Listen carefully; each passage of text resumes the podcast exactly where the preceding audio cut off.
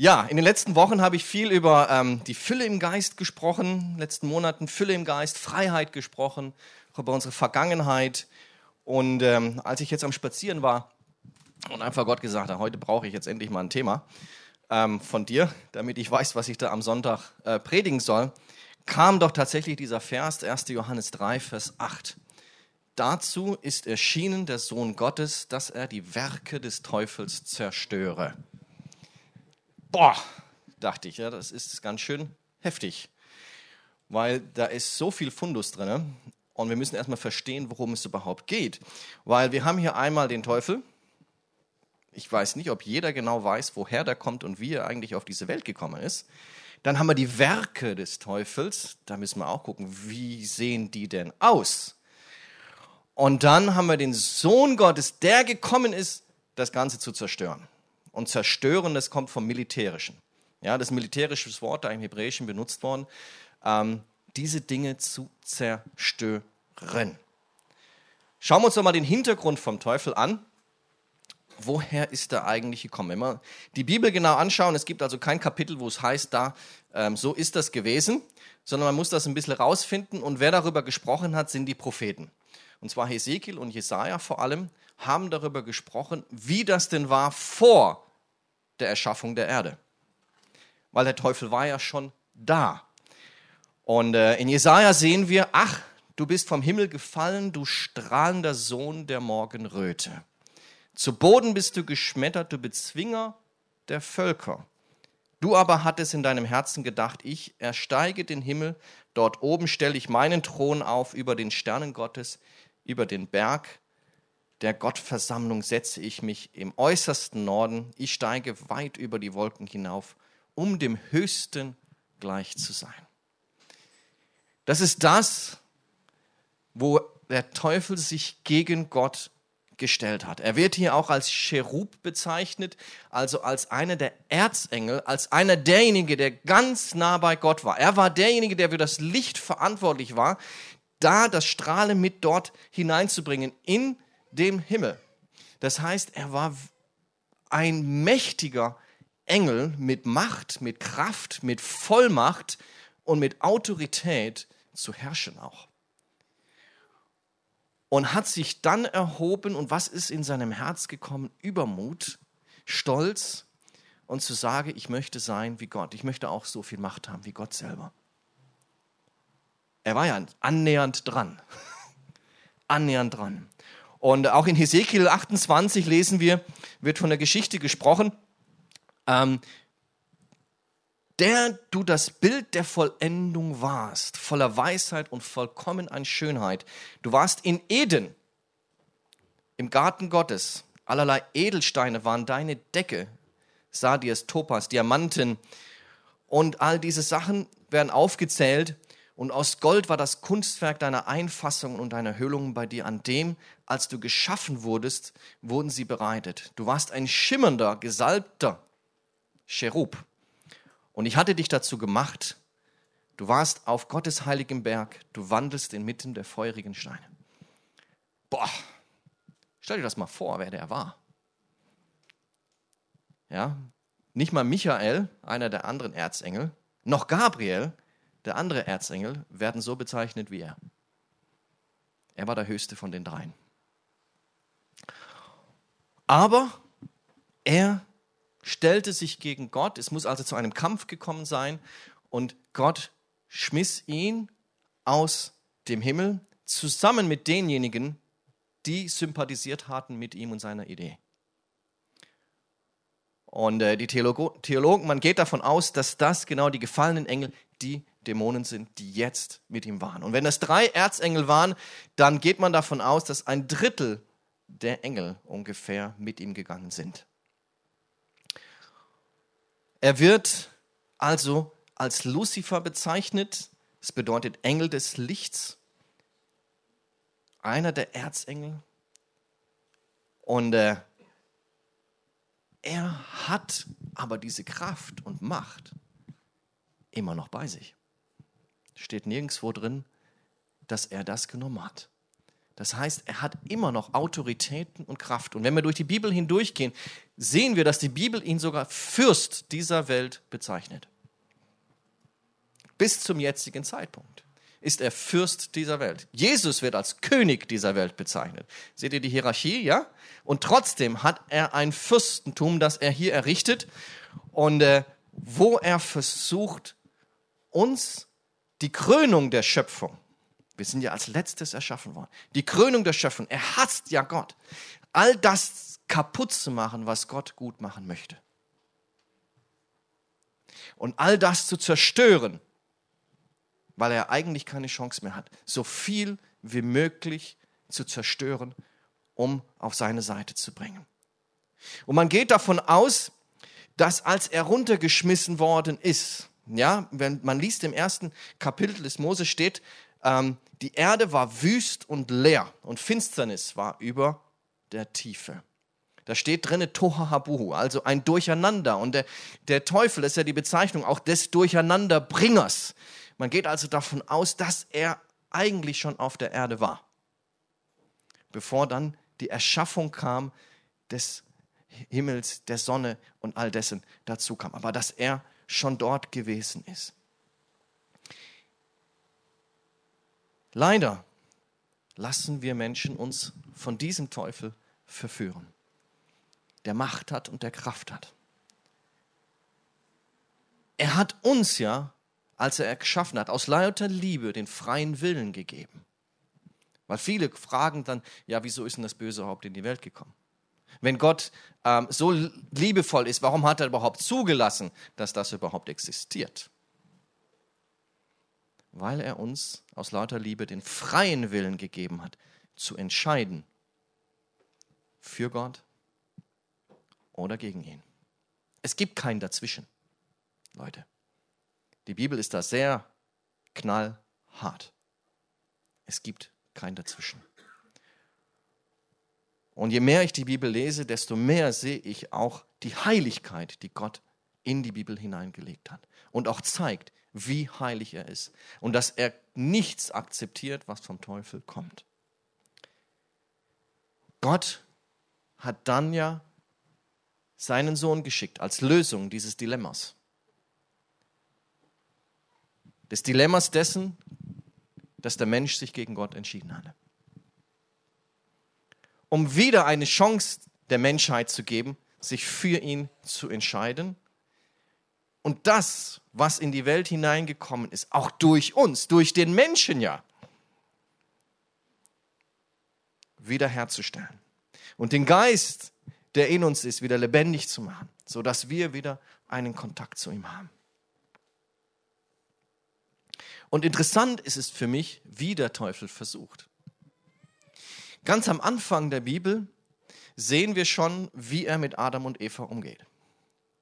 Er kommt hin nicht mit lauter Stimme, nicht mit irgendwelchen großartigen Sachen, die ärgern, sondern er kommt mit einer verdrehten Wahrheit und zeigt dessen und sagt, hey, ihr wollt doch groß werden. Ihr wollt doch auch sein wie Gott. Ihr wollt doch so sein, damit ihr größer sein könnt. Und der Stolz dessen, was der Teufel selber hat, genau das pflanzt er in die Herzen hinein und versucht dementsprechend zu tun. Das heißt, er versucht den Menschen aufzuwerten. Er sagt, guck mal, dadurch bekommst du noch mehr Wert. Dadurch bekommst du noch mehr Anerkennung, wenn du all das hast. Und versucht in diese Richtung sich gegen Gott zu stellen. Und ganz interessant ist es für mich, wie er dann auch mit Jesus umging. Wie war Jesus? Er war 30 Jahre alt, als er seinen Dienst anfing. Aber erst ging er, um sich vorzubereiten in die Wüste. Ja? Hat 40 Tage gefastet und dann kam der Teufel auf ihn zu. Hochinteressant, was der Teufel da tut. Denn er macht es noch genauso mit uns heute. Lukas 4. Da führte ihn der Teufel hinauf. Was? Der Teufel kann Jesus hinaufführen? Boah. Schon mal realisiert? ja? Und zeigte ihm in einem Augenblick alle Reiche der Welt. Was war, was war Jesus in diesem Augen, zu diesem Zeitpunkt? Er hatte keine Jünger, Er hatte seine Macht noch nicht demonstriert. Er kam aus einer interessanten Familienkonstellation. Vater unbekannt. Ja, oder vielleicht doch Josef. Hm? Kulturell nicht ganz korrekt gehandelt, vielleicht Josef. Hm? Stellt euch das vor. Das ist das, was ihn anhaftete. Das ist das, wie die Menschen über ihn geredet haben. Der hatte keine Anerkennung in, seinem, in seiner Stadt. Das hat man auch daran gemerkt, als er wieder zurückging nach Nazareth, haben die Leute ihm nicht zugehört. Ich vermute einfach aus dem, wie er dort von den Menschen damals gesehen wurde. Was er war. Sohn eines Schreiners. Vater unbekannt. Und die Mutter sagt, das wäre von Gott. Ja, alles klar. Ja? Und hier kommt der Teufel in der Schwäche, die Jesus jetzt gerade hat, nach 40 Tagen Fasten. Hungern, vermutlich nicht gut schlafend, in der Wüste, ist ihm nicht unbedingt so angenehm und zeigt ihm alle Reiche der Welt und sagt, all die Macht und die Herrlichkeit dieser Reiche das heißt, ihm gehören sie, will ich dir geben.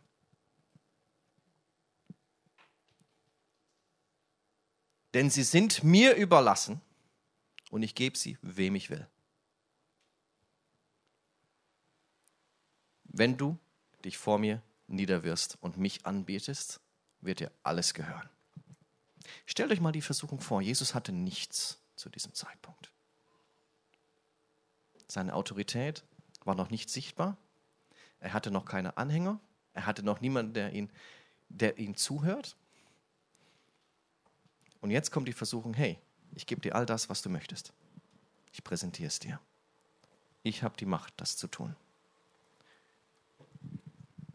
Und hier zeigt es sich auch, dass der Teufel Reichtum, Macht hat und eine gewisse Herrlichkeit auf dieser Welt hat.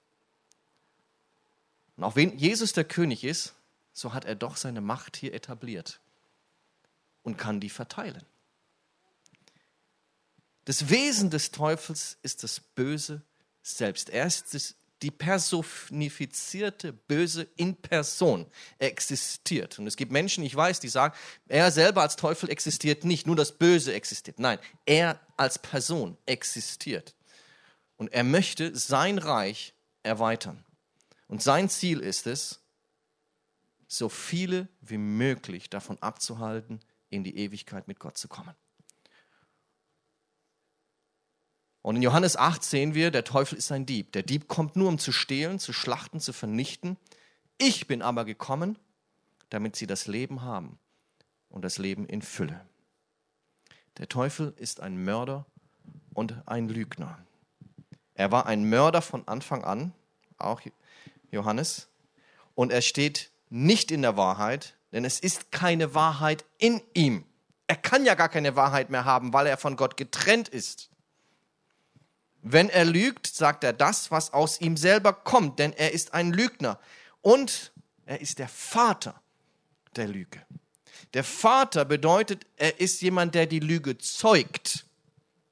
Nur ein Vater kann zeugen. Du kannst nur die Bezeichnung des Vaters haben, wenn du ein Kind hast. Und so ist er derjenige, der die Lüge zeugt, auch in dir und mir. Er möchte vernichten. Er ist der Durcheinanderbringer, der Verleumder, der Ankläger, die alte Schlange und der Drache. So, jetzt habe ich dem Teufel leider relativ viel Raum gegeben. Aber wenn man weiß, mit wem man es zu tun hat, ist man in einem Kampf viel besser gewappnet, um zu wissen, wie man gegen ihn angeht. Und so spricht die Bibel eigentlich relativ häufig auch über den Teufel. Über seine Macht, über seine Listen, über seine Taten, über das, was er tut und wie er es tut. Also fassen wir nochmal zusammen. Der Teufel ist also Luzifer, die Morgenröte. Er ver er ist der Engel des Lichts, also er wandelt auch im Engel des Lichts. Ich weiß nicht, ob er schon mal was von weiße Magie gehört hat. Weiße Magie möchte ja immer Gutes tun. Ja, Und äh, geh mal auf die Webseite Weiße Magie und du wirst sehen, Bibelverse über Bibelverse sehen, das Kreuz sehen. Ist alles da und nennt sich Weiße Magie. Ja, er benutzt also Dinge aus der Wahrheit hinaus und pflanzt Lüge mit hinein. Und jetzt ist er auf der Erde, ist der Fürst dieser Welt und möchte, dass so viele Menschen mit ihm ins Verderben gehen, uns vernichten. Die Krone der Schöpfung. Das, was Gott liebt, das möchte er kaputt machen. Und er weiß auch, dass der Mensch die Sehnsucht hat, die Leere in sich zu füllen. Und der Mensch sucht eigentlich dessen, die Lösung für sein Leben, die Lösung seiner Berufung, die Lösung dessen, wo geht es denn eigentlich hin? Guckt euch doch an, was wir versuchen im All zu finden, weil wir versuchen zu finden, woher kommen wir, wohin gehen wir. Die Milliarden, die dafür aufgewendet werden, es ist eine Sehnsucht in uns zu wissen, woher das ist. Und genau das versucht er mit allen möglichen Strömungsrichtungen zu erfüllen. Ich meine, die Bibel ist ja ganz klar. Wer zum Vater kommt und ich bin der Weg und die Wahrheit und das Leben. Niemand kommt zum Vater, denn durch mich. Es gibt keine andere Religion, die so klar ist. Und doch gibt es Tausende über Tausende Religionen. Und warum? Damit es so viele mögliche Wege wie es gibt und Verwirrung stiftet, um nicht zu wissen, wo der wahre Weg ist. Es ist eine seiner Strategien. Und so müssen wir vorsichtig sein, auch dessen, was wir lesen, was wir uns angucken, was wir anschauen, wo, welche Bücher wir gucken. Denn auch da versucht natürlich der Teufel immer davon abzuwägen, auch wenn es gut klingt, immer vergleichen mit dem, wo die Wahrheit ist. Und das ist die Bibel.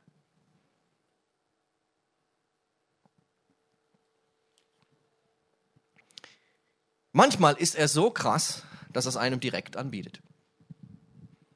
Ja? Ich kenne das von Sansibar. Ich bin oft angesprochen worden in Sansibar. Hadi, du bist doch Deutscher. Ich sage, ja. Weißt du, damals im Ersten Weltkrieg, da waren ja die Deutschen hier in Ostafrika und die haben Schätze versteckt. Und diese Schätze werden bewacht durch Djinnas, durch Dämonen. Und, und ihr Deutsche, ihr habt, irgend, ihr habt irgendwie eine Medizin dafür, diese Djinnas zu übergehen und dann wird dieser Schatz gehoben. Und so bin ich einmal mitgegangen. Ich habe am Anfang nicht geblickt, wovon schwitzen die denn? Da bin ich also mitgegangen, irgendwo mitten in den Wald und so weiter. Da meinen sie, genau hier ist das. Hier haben wir gegraben und jedes Mal, wenn wir den Schatz gesehen haben, wurde er wieder weggezogen. Ich dachte nur, okay, ja, dann graben wir halt, sagte ich nur. Und wir haben, die Jungs haben angefangen zu graben und zu graben und da kam nichts. Und dann sagte einer, nee, nee, nee, nee, nee. Du machst das ganz falsch. Das funktioniert so. Wir nehmen ein Medium aus der, unserem Dorf, wo wir wissen, dass er Kontakt hat mit, dem, mit den Djinnas. Wir schlachten ein Huhn, wir haben Honig und wir haben bestimmte Gewürze, die wir jetzt opfern, rufen ihn und dann kommt er und er spricht durch uns, wie wir diesen Schatz heben können. Ja? Was ist denn da? Was wird denn versprochen? Reichtum. Was muss ich denn geben? Meine Seele. Das war so, das ist ja mehr als offensichtlich, ja. Und ich kann euch sagen, ich weiß nicht, wie viele Leute bei mir im Büro waren, in der Werkstatt. Ich sage, die kannst du nochmal mit mir reden? Ich habe da einen Schatz. Ich weiß, wo der ist.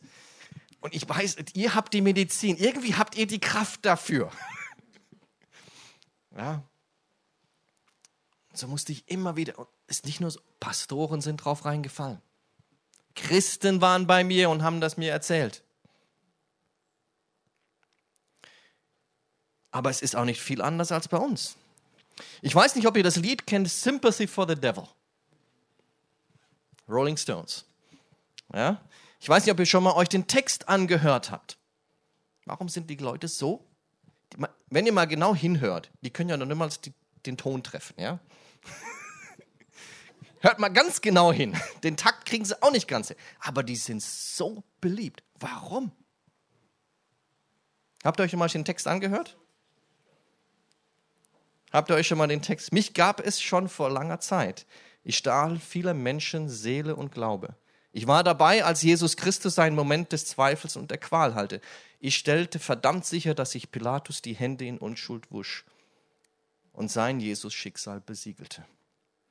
erfreut, dich kennenzulernen. Ich hoffe, du errätst meinen Namen. Aber was dich verwirrt, ist die Art, wie ich mein Spiel treibe. Ich trieb mich gerade in St. Peters rum, St. Petersburg herum, als ich die Zeit für einen Wechsel kommen sah. Ich tötete den Zar und seine Minister. Anastasia schrie vergeblich. Bitte erlaubt mir, mich vorzustellen. Ich bin ein Mann von Reichtum und Geschmack.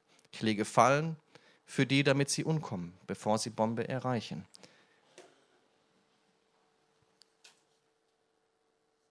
Kopf oder Zahl. So wie jeder Bulle kriminell und jeder Sünder heilig ist. Kopf oder Zahl, nenn mich einfach Luzifer. Ich könnte Zurückhaltung gebrauchen. Also wenn du mich triffst, sei höflich, zeig Sympathie und Geschmack. Benutz all deine erlernte Diplomatie und Höflichkeit. Und ich werde deine Seele in den Müll werfen. Hier wird ganz offen der Teufel propagiert. Und ich weiß nicht, wie oft ich das erlebt habe. Ich kenne mich nicht ganz so gut in der Musikszene aus, aber ich weiß, dass diejenigen, die sich dem Teufel verschreiben, berühmt werden. Das weiß ich. Es gibt noch einen anderen. I got guns in my head and they won't go. Kennt ihr das? Gun. Kommt man gar nicht das raus. Ne? Spirits in my head and they won't. Wieso schwätzt er darüber? Übrigens, mit dem Song haben sie ihren Durchbruch erlebt. Und so kenne ich viele, viele Menschen, die versucht haben, berühmt zu werden, Reichtum zu belangen, Geld zu bekommen, Anerkennung zu bekommen und diese Wege gegangen sind. Manchmal offen, manchmal nicht offen. Und sich versucht haben, da reinzukommen. So gibt es die Freimaurerei, die verspricht, dass du berühmt und reich wirst. So gibt es die Scientologen, die genau das Gleiche versprechen. Und all das ist verwoben dahin. Das ist ja noch sehr offensichtlich. Und doch arbeitet auch der Teufel sehr geschickt daran, uns zu stehlen, uns zu umschlingen. Er versucht, die Stellung Jesu zu unterminieren. Wenn du wirklich der Sohn Gottes bist, dann sag doch diesem Stein, dass er Brot werden soll. Ja? Wenn du wirklich Christ bist, dann bet doch einfach und deine Probleme gehen weg. Und du versuchst und versuchst und es klappt nicht und dann wird irgendwas angeboten und du gehst hin und versuchst dadurch einen Weg zu kriegen. Und ich weiß nicht, was es da alles heutzutage gibt. Ich lese mich gerade erst rein in all die ähm, interessanten Wege, die man gehen kann heutzutage, des Mystizismus und des, ja, ich werde mal darüber sprechen. er ist geschickt daran, uns zu verstricken in allen möglichen Lügen. Er ist geschickt daran, genau das hervorzubringen, was Adam und Eva so schwer fiel, zuzugeben, dass sie einen Fehler gemacht haben. Habt ihr das gemerkt? Gott kam hin. Adam, was hast du gemacht? Was hätte Gott gemacht, wenn Adam gesagt hatte, ich habe einen Fehler begangen, vergib mir. Was hätte dann Gott gemacht? Gott hat ihm die Chance zu geben, zuzugeben. Und was sagt er? Du, die Frau, die du mir gegeben hast, ne? Habt ihr das schon mal erlebt? Gott, jetzt ist die Situation schon wieder, deswegen bin ich aus der Haut gefahren.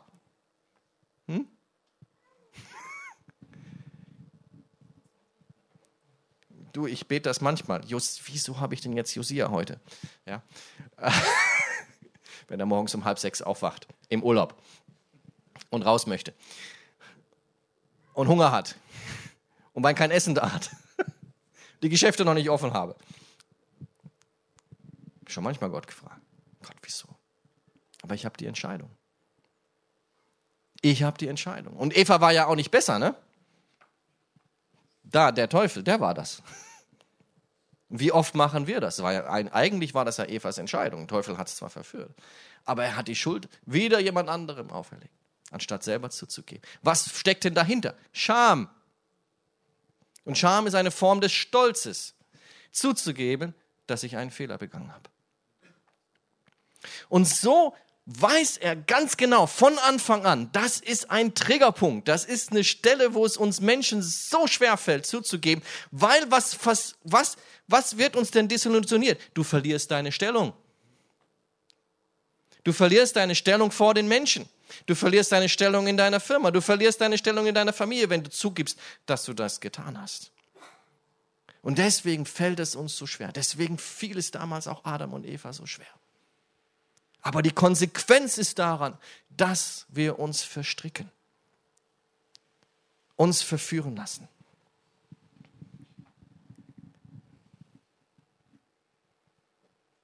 Jesus ist gekommen, die Werke des Teufels zu zerstören. Als Jesus kurz nachdem er angefangen hat, seinen Dienst zu machen, in der Synagoge ging, Lukas 4 vorliest, der Geist des Herrn ist auf mir, weil er mich gesalbt hat und gesandt, zu verkündigen das Evangelium, also die gute Botschaft, den Armen, zu predigen den Gefangenen, dass sie frei werden sein sollen, und den Blinden, dass sie sehen sollen, und die Zerschlagenen zu entlassen in die Freiheit, und zu verkündigen das Gnadenjahr des Herrn. Deswegen ist Jesus erschienen, die Werke des Teufels zu zerstören. Jesus ist gekommen, um all das zu zerstören und zu zerschneiden. Und es gibt Punkte, die uns helfen, nicht in diese Gefangenschaft hineinzukommen. Und zwar ist der erste Punkt, den ist es Nachfolge Jesu ohne Wenn und Aber. Und das heißt übrigens radikal. Ja, ich weiß, dass dieses Wort behaftet ist, aber das heißt radikal zu leben für Jesus. Das zweite ist Heiligung zu, zu leben. In der Heiligung ist nichts anderes als die Wahrheit in unserem Leben anzuwenden. Denn Jesus sagt von Anfang an, die Wahrheit wird euch frei machen. Und was ist die Wahrheit? Die Summe der Worte Gottes. Psalm 119, 160. Die Summe der Worte Gottes ist die Wahrheit. Das heißt, die Summe der Worte, die wir zur Verfügung haben, ist die Wahrheit. Heilige sind der Wahrheit, dein Wort ist Wahrheit. Johannes 17, 17. Epheser 5, 26. Auf das, dass er sie heiligte, hat er sie gereinigt durch das Wasserbad im Wort. Untertauchen, baden darin, das Wort Gottes erkennen und anwenden. Man kann das ganze Wissen haben der Bibel und wenn man es nicht anwendet, bringt es dir gar nichts. Ja, das heißt nämlich die Wahrheit erkennen wird euch frei machen. Johannes 8, 32. Ihr werdet die Wahrheit erkennen. Erkennen heißt hier intim sein mit ihr mit der Wahrheit. Ja? Und die Wahrheit wird euch frei machen. Liebe deinen Nächsten wie dich selbst als dritter Punkt. Und lieben können wir nur, wenn wir auch unserem Nächsten vergeben. Lest mal 1. Johannes 3 und 1. Johannes 4 nach. Was Johannes darüber schreibt, wer du bist, wenn du nicht deinen Bruder liebst. Boah, steht drin, du bist des Teufels. Puh. Knallhart, der Text. Knallhart. Wie groß ist denn unsere Waffe?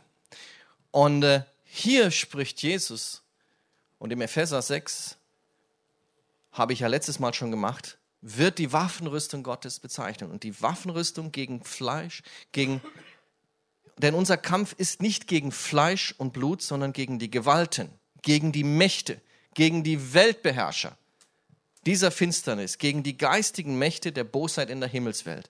Und deshalb ergreift die ganze Waffenrüstung Gottes, damit ihr stehen könnt am bösen Tag und stehen bleiben könnt. Und da geht es weiter. Und der Schwert des Geistes ist das Wort Gottes. Und jetzt brauche ich mein Schwert. Ich habe nämlich eins.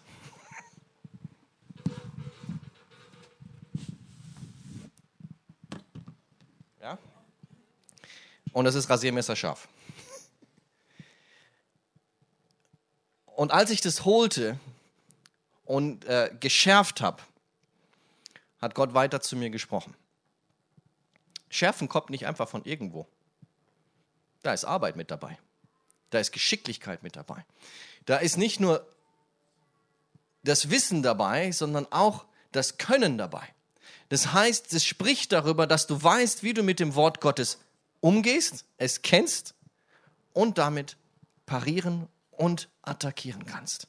Hebräer 4, Vers 12. Das Wort Gottes ist lebendig, es ist eine wirkende Kraft, es ist schärfer als das schärfste beidseitig geschliffene Schwert. Sorry, ich habe nur einseitig heute mitgebracht.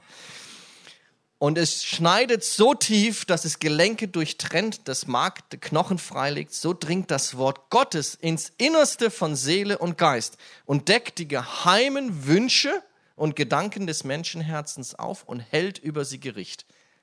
Boah! Ich kann euch eins sagen, wenn du ein stumpfes Messer hast, geht das nicht durch. Ja, ich habe ja schon alles Mögliche geschlachtet. Ähm, und weiß, was es bedeutet, ein gutes Messer zu haben. Eines Tages wurde mir ein Pavian gebracht.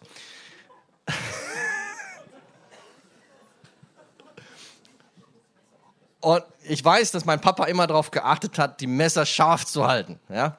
Schmeckt gar nicht so schlecht, das Fleisch. Und ähm, wir wussten, wie wir zu trennen hatten.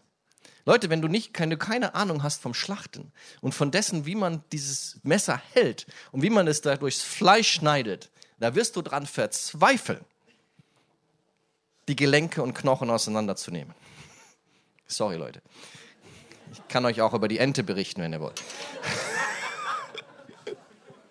Ich fand nur den Pavian cooler. Das Wort Gottes ist scharf dann in dem Moment, wo du es auch anwendest. Und wenn du es benutzt, die Lüge zu entlaufen. Und nur das ist es. Und manchmal kommen wir daher und denken, ja, das reicht schon, ne? Das wird schon irgendwie funktionieren. Und jetzt brauche ich drei Freiwillige. Brauche drei Freiwillige. Wer kommt? okay, gut. Wunderbar. Also.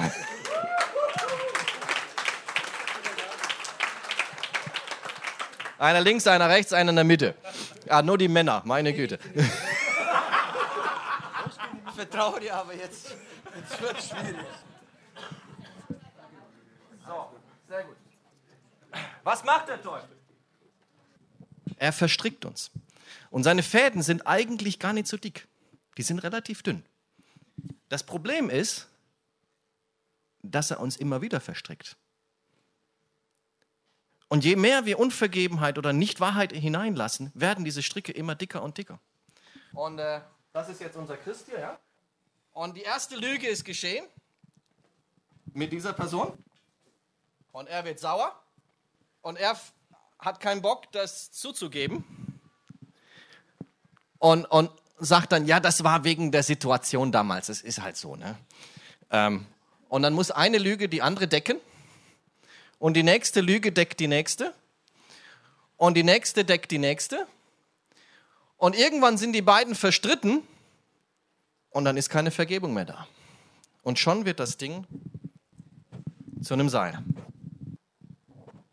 Und dann Gibt es noch Dinge in seinem Leben, wo er nicht zugeben möchte, dass er die tut?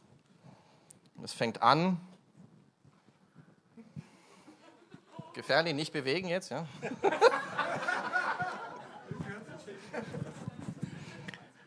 Und äh, dann geht's weiter und weiter. Und auf einmal wird das Ganze zu einem Spinnennetz und man hat sich so hineingearbeitet in das Ganze. Und der liebe Christ verstrickt sich und verstrickt sich.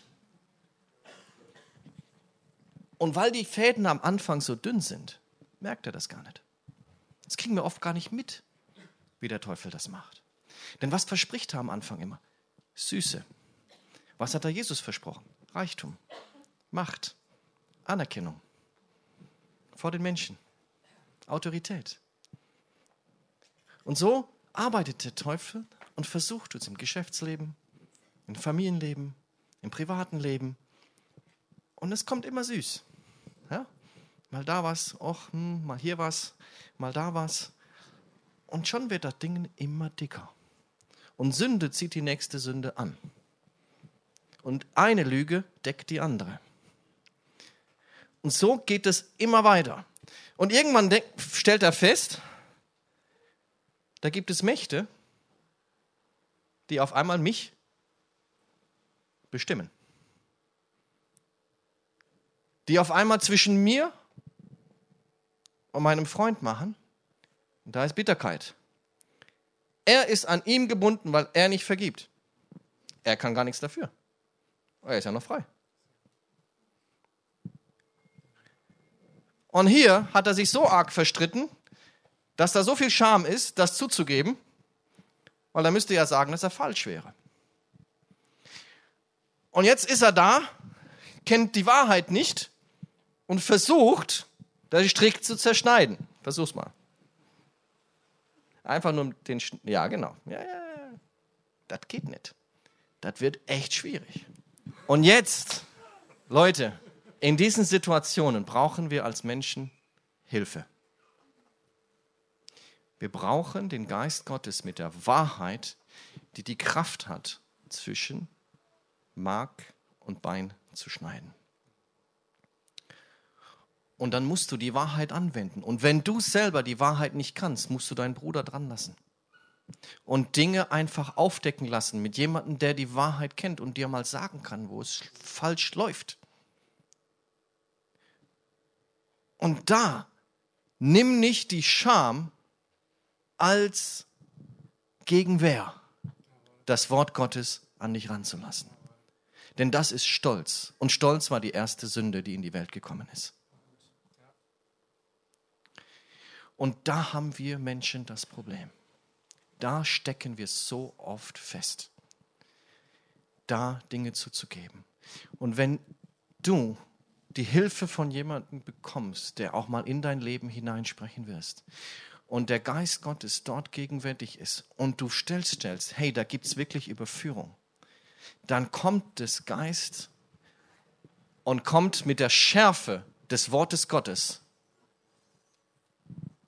und zerschneidet all die Lügengebäude, die dort aufgebaut sind, all die Unvergebenheit, all die heimlichen Sünden, all das, was dich verstrickt und festhält, frei zu sein. Was spricht denn Jesus? Ich gekommen, dir das Leben zu geben in Fülle. Und die Fülle kannst du nicht erlangen, wenn du nicht die Wahrheit in dein Leben hineinlässt. Und die Schärfe, Leute, die Schärfe des Wortes Gottes in dein Leben reinlässt.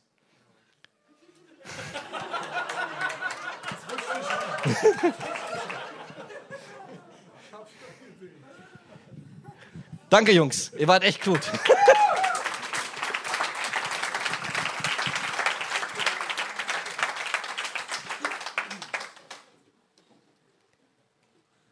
Jesus möchte dir die Fülle des Lebens geben. Und es liegt oftmals an uns selber, das zuzulassen. Aber wenn du verstrickt bist, wenn dich Dinge festhalten, wenn da auch noch jemand ist, der an dir zieht, und das sind Dämonen, meine Lieben, die dich versuchen, die dich abbringen von der Wahrheit, wo du denkst, wieso komme ich denn davon nicht los? Dann brauchst du Hilfe. Dann brauchst du Hilfe. Und Gott hat diese Macht, da reinzuschneiden sei mit dem Wort Gottes, mit der Kraft des Heiligen Geistes, der durch die Wahrheit schneidet. Lasst es nicht zu, dass die Stricke euer Leben bestimmen und euch bestimmen über Jahre hinweg. Jesus hat uns nämlich versprochen, seht, ich habe euch die Macht gegeben, zu treten auf Schlangen und Skorpionen, über die Macht, über alle Gewalt des Feindes und nichts wird euch schaden. Und das kannst du nur, wenn du weißt, wer du bist in Christus. Die Autorität kommt nämlich mit deiner Identität. Die Autorität kommt mit deiner Identität. Also noch einmal, deine Autorität kommt durch die Gewissheit deiner Stellung und Identität in Christus. Copyright Bahadi.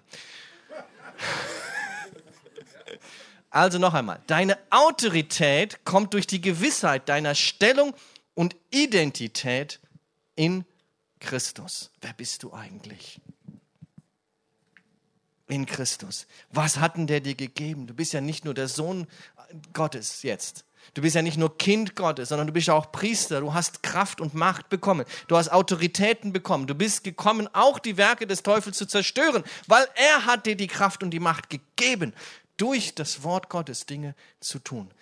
Sei du jemand, der das Wort Gottes kennt und nicht jemand, der hin und wieder ein verrostetes kleines Messer zum Vorschein bringen möchte und denkt, damit kann er gewinnen. Das kannst du nämlich nicht. Du brauchst die Kraft Gottes. Und genau deswegen ist es mir so wichtig, euch das mitzugeben. Wenn einer von euch merkt, dass er in seinem Leben so einen Strick hat, so einen Faden hat, so etwas, was ihn festhält oder irgendwas, was da ist, was dich nicht frei werden lässt, Leute, dann lasst zu, dass das die Schärfe des Wortes Gottes dort hineinkommt. Denn die macht frei, auch wenn sie wehtut. Denn die macht frei.